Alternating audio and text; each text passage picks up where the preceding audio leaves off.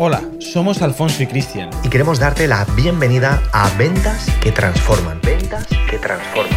El podcast en donde aprenderás la nueva habilidad de cerrar ventas. Domina las estrategias y consigue resultados de una forma práctica y profesional. Una pregunta que nos hacen muchísimo. Exacto. Y es esta que tenemos aquí en el ordenador, que vemos aquí justo las preguntas. Oye, ¿qué tipo de compradores hay? Alfonso, Cristian, ¿qué tipos de compradores hay? Bueno, pues es importante que prestes atención. Si analizamos el tipo de compradores que existen, fíjate, hay personas que para tomar una decisión la van a tener que tomar de forma impulsiva. ¿Por qué? Porque es su carácter. Es decir, no se van a tener que pensar mucho, es decir, que lo tienen súper claro y a estas personas que toman una decisión de forma impulsiva, no hace falta que le cuentes muchísimas cosas.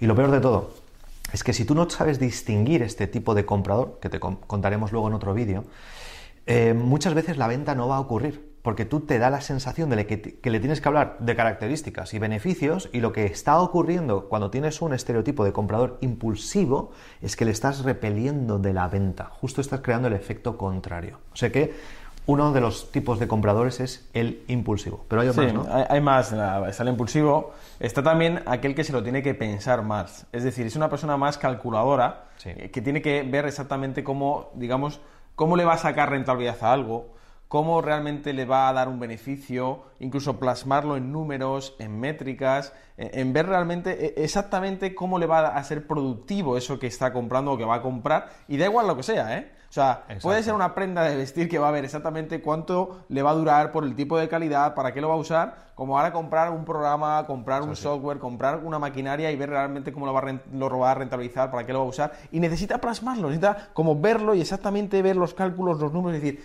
esto específicamente sé que me ayuda para esto, para esto, para esto, entonces lo compro. Pero claro, ¿qué ocurre si tú no tienes a esa persona? Y no le das esos datos. Necesitan datos, necesitan números, necesitan ver todo eso, porque entonces vas a perder a esa persona porque no le das confianza, porque ella misma no está haciendo esos cálculos. Claro, si tú no entiendes a esas personas y vas simplemente con características, con cosas de este tipo, automáticamente a esa persona le habrás perdido. Pero hay más, ¿verdad? Correcto. Así que luego hay otro tipo de compradores, que son los compradores que no tomarán una acción si no tienen claro que pueden beneficiar con esa acción a otras personas. Y esto es importante, porque si tú a una persona que toma las decisiones siempre y cuando les beneficie a otra persona, ¿qué pasa? Que siempre te lanzará la misma objeción, oye, súper bien, pero se lo tengo que preguntar a mi mujer, o se lo tengo que preguntar a mi socio. ¿Por qué? Porque quizás no toma esa decisión por sí mismo, sino porque quiere tener la certeza de que esa decisión que va a tomar hoy realmente le beneficia también a otra persona. Entonces, si no sabes manejar eh, a este tipo de comprador, ¿qué va a ocurrir? Que quizás te dice que se lo tiene que pensar, pero tú le puedes ayudar a tomar la decisión incluso hoy.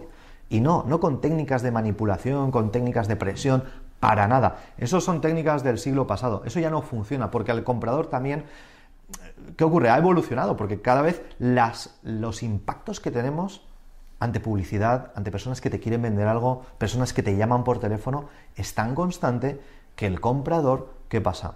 El comprador le encanta comprar, pero no le gusta que le vendan, ¿entiendes? Porque a todos nos gusta comprar, pero no nos gusta que nos vendan. Entonces, tienes que entender que este tipo de comprador, el que toma decisiones basado en una tercera persona, pues muchas veces la objeción de me lo tengo que pensar va a ocurrir. Aún así, si lo sabes manejar bien, ya te contaremos en el siguiente vídeo, puedes solucionar esta objeción y puedes hacer que esa persona tome la mejor decisión hoy mismo. Totalmente. Y luego hay personas que, digamos en este caso compradores, eh, se rigen o, o- o se motivan más por lo que es la felicidad, la alegría, ¿no? De lo que van a adquirir, cómo les reporta esa, esa alegría, esa felicidad en momentos Totalmente. como una fiesta, por decirlo de algún modo, Así es. que ven, oye, ¿cómo me va a dar esto alegría en mi vida? ¿Cómo voy a sacarle? ¿Cómo voy a compartirlo con los demás porque me lo paso bien? O sea, se motivan por eso, es decir, por esa naturalidad, ¿no? Más que el protocolo de más tecnicismo, no, como vayas por ahí, esa persona la pierdes.